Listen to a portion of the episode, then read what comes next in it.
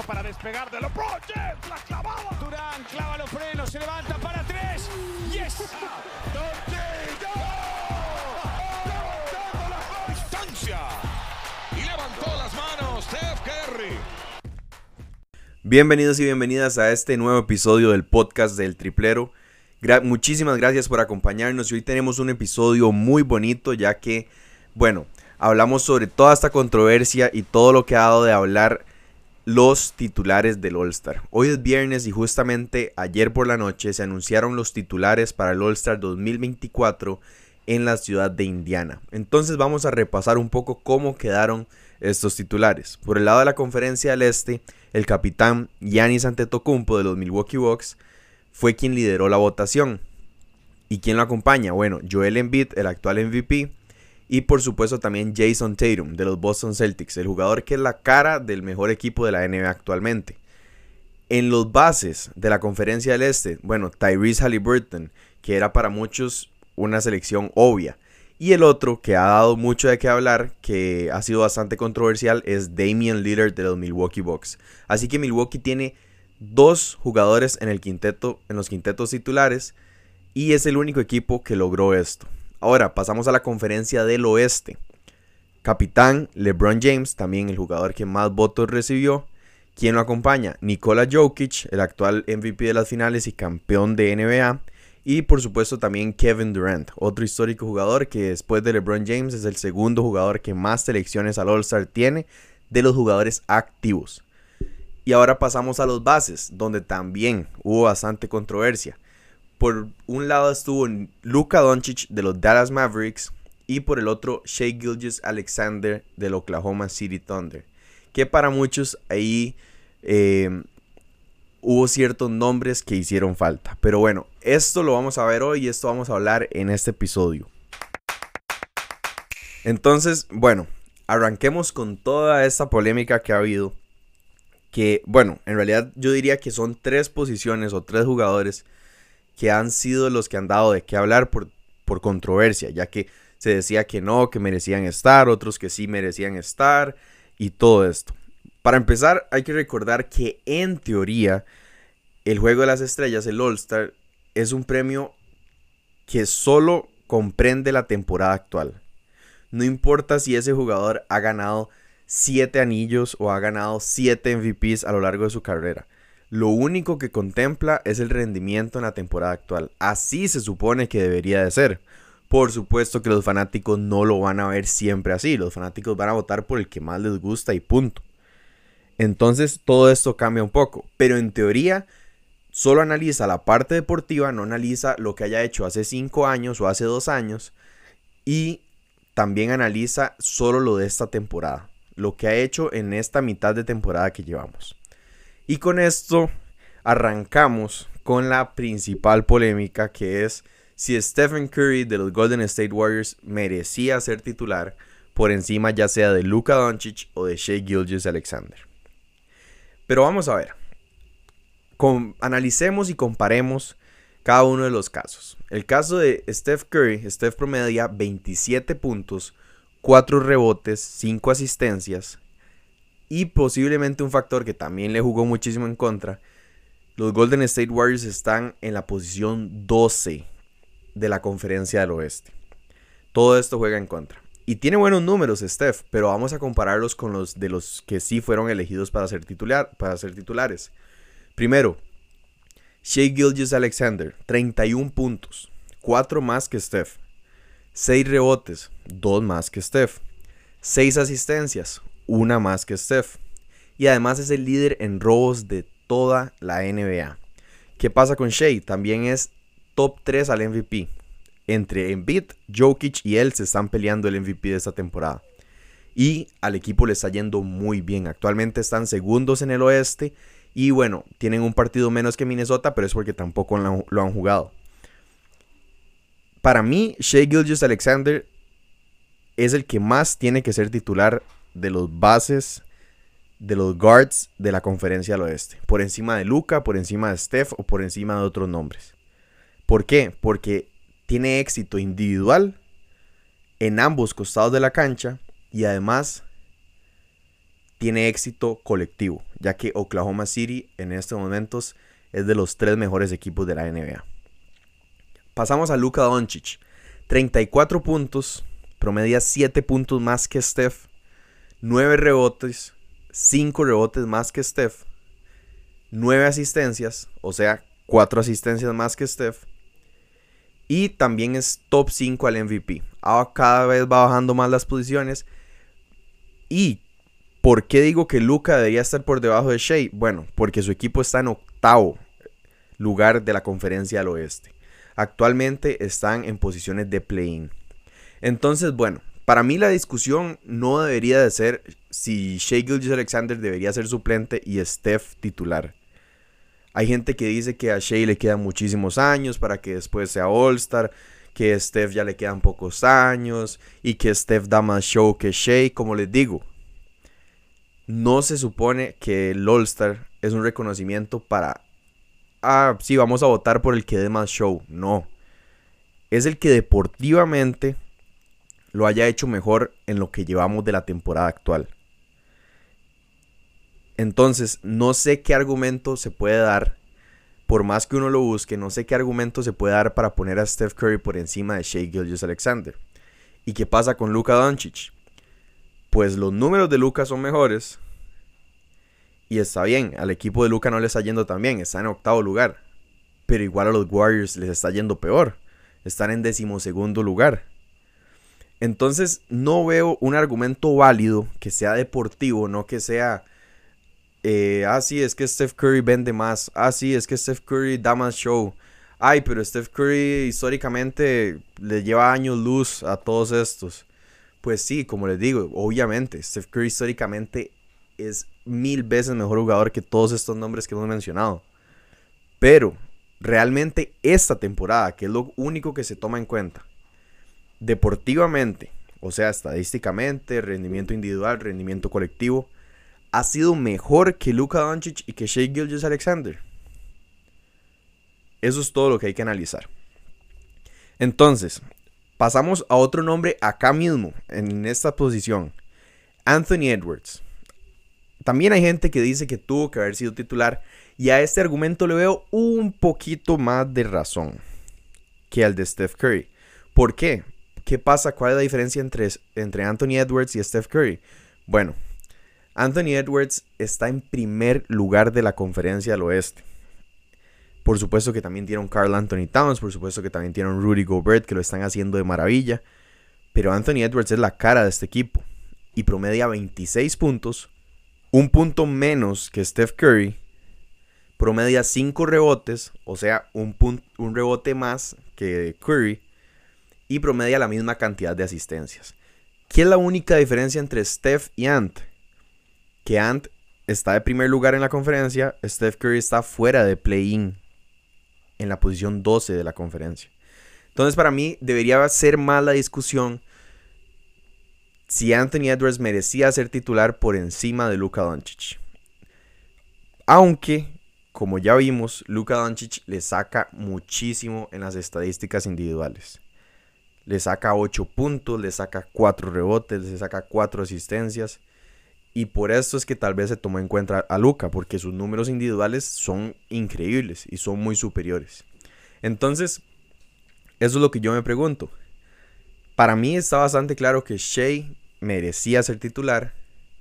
Luca para mí también lo merecía, tal vez no tan claro como Shea. Pero, de nuevo pregunto, ¿hay realmente un argumento válido para poner a Steph por encima de alguno de estos dos? Y ahora pasamos a otro jugador que por supuesto también es una de las caras de la NBA, vende muchísimo y probablemente sea la cara principal de la NBA que es LeBron James.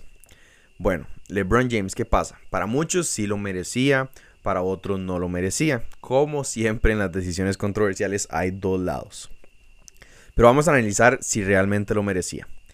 Recordemos, solo se analiza la temporada actual y en teoría todo debería ser meramente deportivo. Ya sabemos que no es así, el mundo no es ideal, pero debería de ser así. Entonces, vamos a ver, ¿Qué pasa con LeBron James? LeBron James en esa posición la comparte con Kevin Durant, que también fue, es titular, y Nikola Jokic, que también son titulares. Para mí estos dos jugadores, KD y Jokic, son intocables. Para mí los dos tienen que ser titulares porque tienen muy buenas temporadas. Jokic tiene a Denver en tercer lugar. Kevin Durant al principio no le fue tan bien, pero ahorita Phoenix está en quinto lugar. Phoenix está escalando posiciones porque está en una racha positiva muy, muy buena. Y, Kevin Durant tiene muy buenos puntos, casi que, casi que promedia 30 puntos. Jokic promedia casi que el triple doble. Entonces, para mí, estos dos son casi que intocables y están un nivel por encima de los otros que ya vamos a hablar. LeBron James, ¿qué pasa con LeBron? Bueno, LeBron promedia 25 puntos, 7 rebotes, 8 asistencias. Son buenos números, son buenos números. Y si lo vemos solo por números, probablemente sí merezca ser titular. Pero ¿qué pasa? Otra vez juega en contra el récord del equipo. Noveno.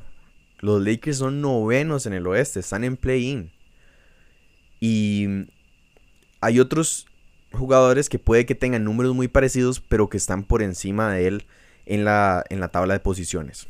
¿Como quién? Bueno, hay tres nombres que son los que se mencionan por ahí. Kawhi Leonard es el, que, el nombre que más se menciona que tuvo que haber sido titular por encima de LeBron. ¿Qué pasa con Kawhi? Bueno, Kawhi esta temporada ha estado sano, ha estado bastante disponible. Y los Clippers están en cuarto lugar del oeste. Vamos a ver los números de Kawhi. Kawhi promedia 24 puntos, 6 rebotes, 4 asistencias y 2 robos. los números son ligeramente inferiores a los de LeBron. Pero ¿qué pasa? Kawhi está en cuarto lugar, LeBron está en noveno. Entonces hay que intentar hacer un equilibrio, un balance entre qué pesa más, si los números de LeBron que son un poco mejores o si el récord de Kawhi que es mejor con los Clippers. Otro de los nombres que para mí es un jugador, siempre lo digo, muy infravalorado, que incluso para mí tuvo que haber estado en la discusión al menos para ser titular en el All-Star, es Domantas Sabonis. 20 puntos, 13 rebotes y 8 asistencias promedio. Está ahí peleándose con Nikola Jokic por ver cuál tiene más triple dobles en la temporada. ¿Y qué pasa? Bueno, Sacramento por mucho tiempo durante la temporada estuvo en cuarto o quinto lugar de la conferencia, pero últimamente ha bajado y están en séptimo lugar. Esto por supuesto que también juega en contra de Sabonis. Pero para mí sí está muy infravalorado. Son muy buenos números. 20 puntos, 13 rebotes, 8 asistencias. Son números muy parecidos incluso a los de Nikola Jokic. Domantas Sabonis actualmente es el líder en rebotes de toda la NBA. Y prácticamente no se ha perdido juegos. Entonces no hay argumento para decir que Sabonis no debería ser All-Star. Tal vez no debería ser titular, está bien. Más que todo como por que no promedia tantos puntos y la gente le pone más atención a eso, o porque Sacramento está en séptimo lugar y no es tan buena posición ya que están en play-in. Entonces, ese es otro de los jugadores que también pudo haber estado en lugar de LeBron. ¿Cuál otro? Bueno, su compañero, Anthony Davis, que para algunos ya es el mejor jugador de los Lakers, para algunos sigue siendo LeBron el mejor jugador de los Lakers. Entonces, Anthony Davis, ¿qué promedia? Vamos a ver los números, ya que, pues, obviamente están, tienen el mismo récord que LeBron. Entonces, vamos a comparar los números con LeBron. 25 puntos promedia Anthony Davis, igual que LeBron James. Ambos promedian la misma cantidad de puntos. En rebotes, bueno, era de esperarse que Anthony Davis promediara más. 12 rebotes promedia Anthony Davis, mientras que LeBron 7. Después, en asistencias, también era de esperarse que ahora LeBron James sea el que promedie más. LeBron promedia 8 asistencias, mientras que Anthony Davis 4. Después, Anthony Davis está en el top 3 de jugadores que más blocks, más tapones tienen por partido, ya que promedia 2 blocks por partido. Entonces, ahí es donde ustedes, si creen que Anthony Davis tuvo que haber sido All-Star por encima de LeBron, All-Star titular por encima de LeBron, me gustaría conocer cuáles son sus argumentos, ya que para mí están bastante parejos, bastante ajustados. Y tal vez por lo que veo a Anthony Davis levemente por encima de LeBron es por el costado defensivo, ya que es un jugador que incluso es de los favoritos a llevarse el jugador defensor del año. Pero, de nuevo, LeBron James vende muchísimo. LeBron James obviamente que iba a tener muchísimos votos porque es uno de los jugadores que más fanáticos tiene, si no es que el jugador que más fanáticos tiene de toda la NBA. Entonces, de nuevo, los números de LeBron no son malos, no me malentiendan, pero lo único malo de él para que sea titular es que el récord de los Lakers es bastante malo, está en noveno en la novena posición de la conferencia, están en play-in y esto es lo único que para mí podría estar en contra de, de, que LeBron James haya sido elegido como titular. Ya hablamos de dos jugadores, Steph Curry y LeBron James, que uno quedó fuera, otro sí logró entrar. De los que hay discusión, ha habido, pues, por supuesto, bastante controversia, ya que son dos jugadores muy mediáticos, dos jugadores que tienen muchos fanáticos. Pero ahora vamos a hablar del que yo sí creo que hay discusión. Como les dije, para mí no hay problema en que Shea y Luca hayan sido titulares por encima de Steph. Para mí no hay tanto problema con que LeBron haya sido titular. Pues ahí sí es discutible que tal vez Kawhi por récord pudo haber estado por encima de él. Pero bueno, no hay tanta discusión. Pero ahora vamos a hablar del, de un caso en el que sí para mí hubo ahí un fallo, hubo un fallo y pues es valiosa y es válida la discusión que hay. Es el caso de Damian Lillard. De nuevo, no me malentiendan.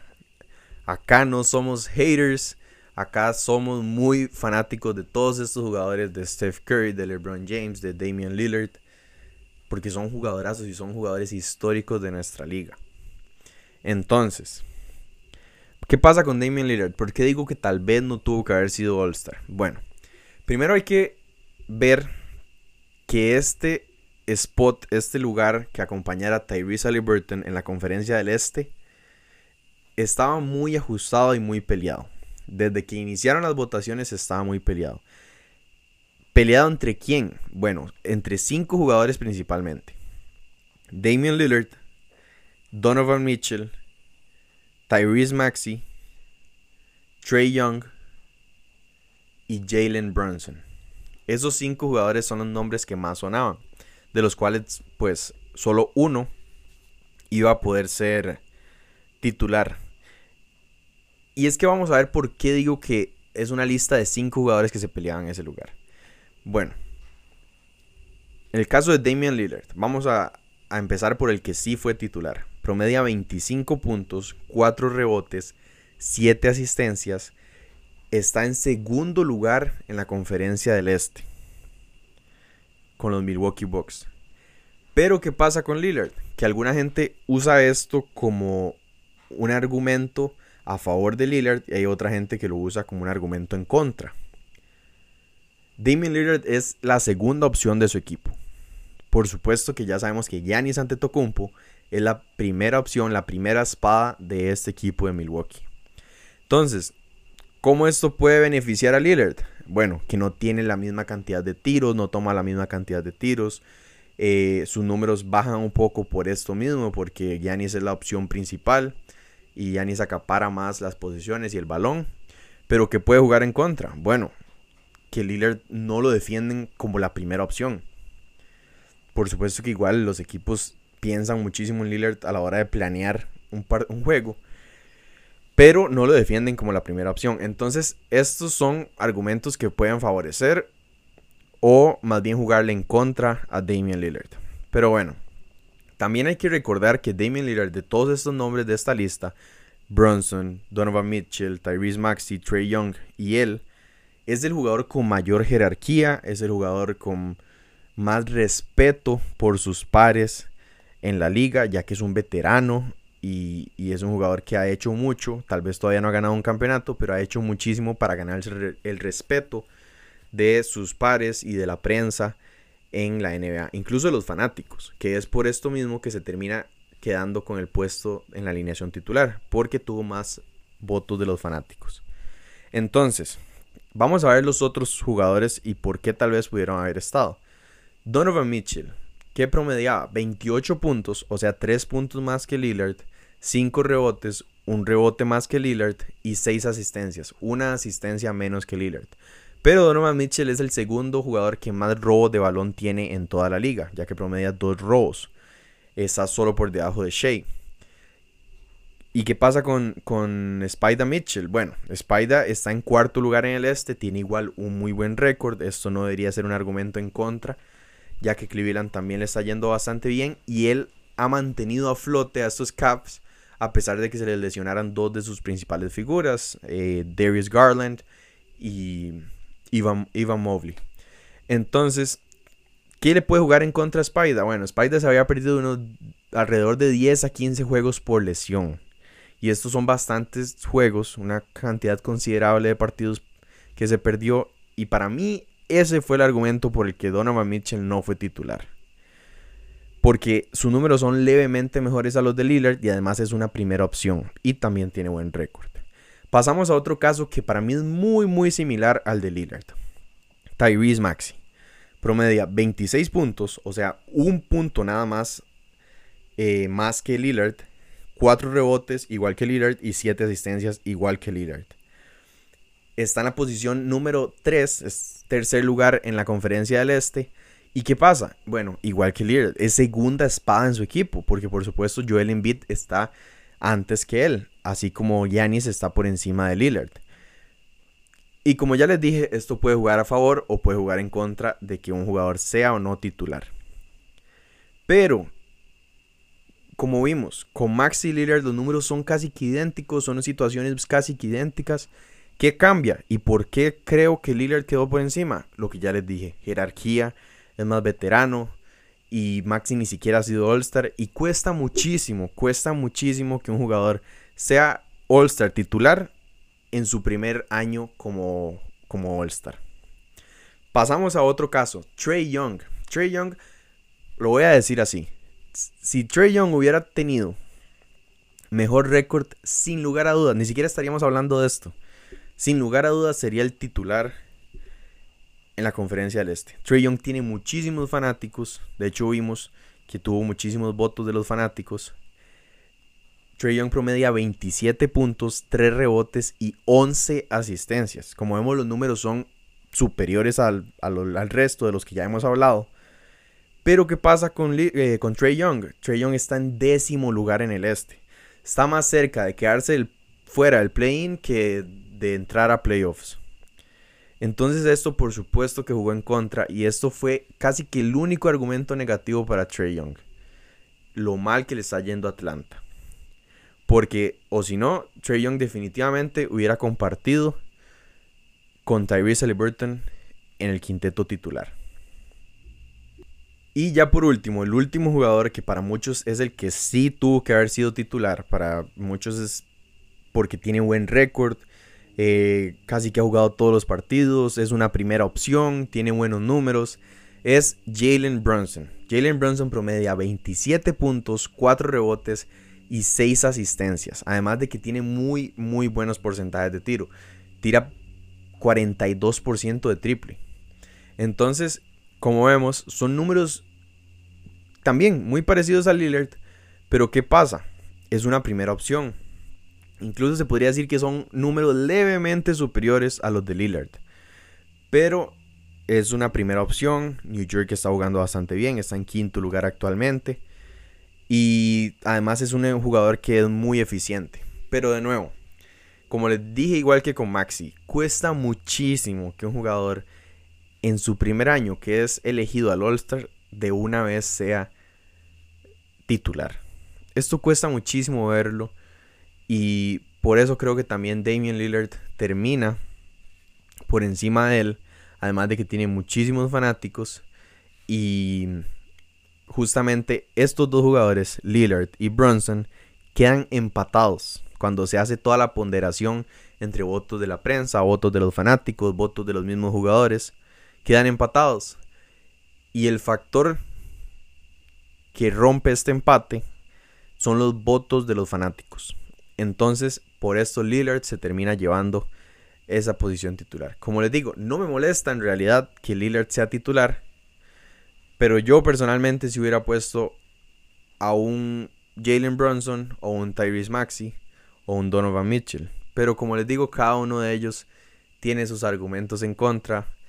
Donovan Mitchell perdió partidos por lesión. Tyrese Maxey es la primera vez que va a ser All-Star y además es una segunda espada en su equipo. Jalen Brunson es la primera vez que va a ser All-Star. Y Trey Young, bueno, a los Hawks no les está yendo bien, están en décimo lugar.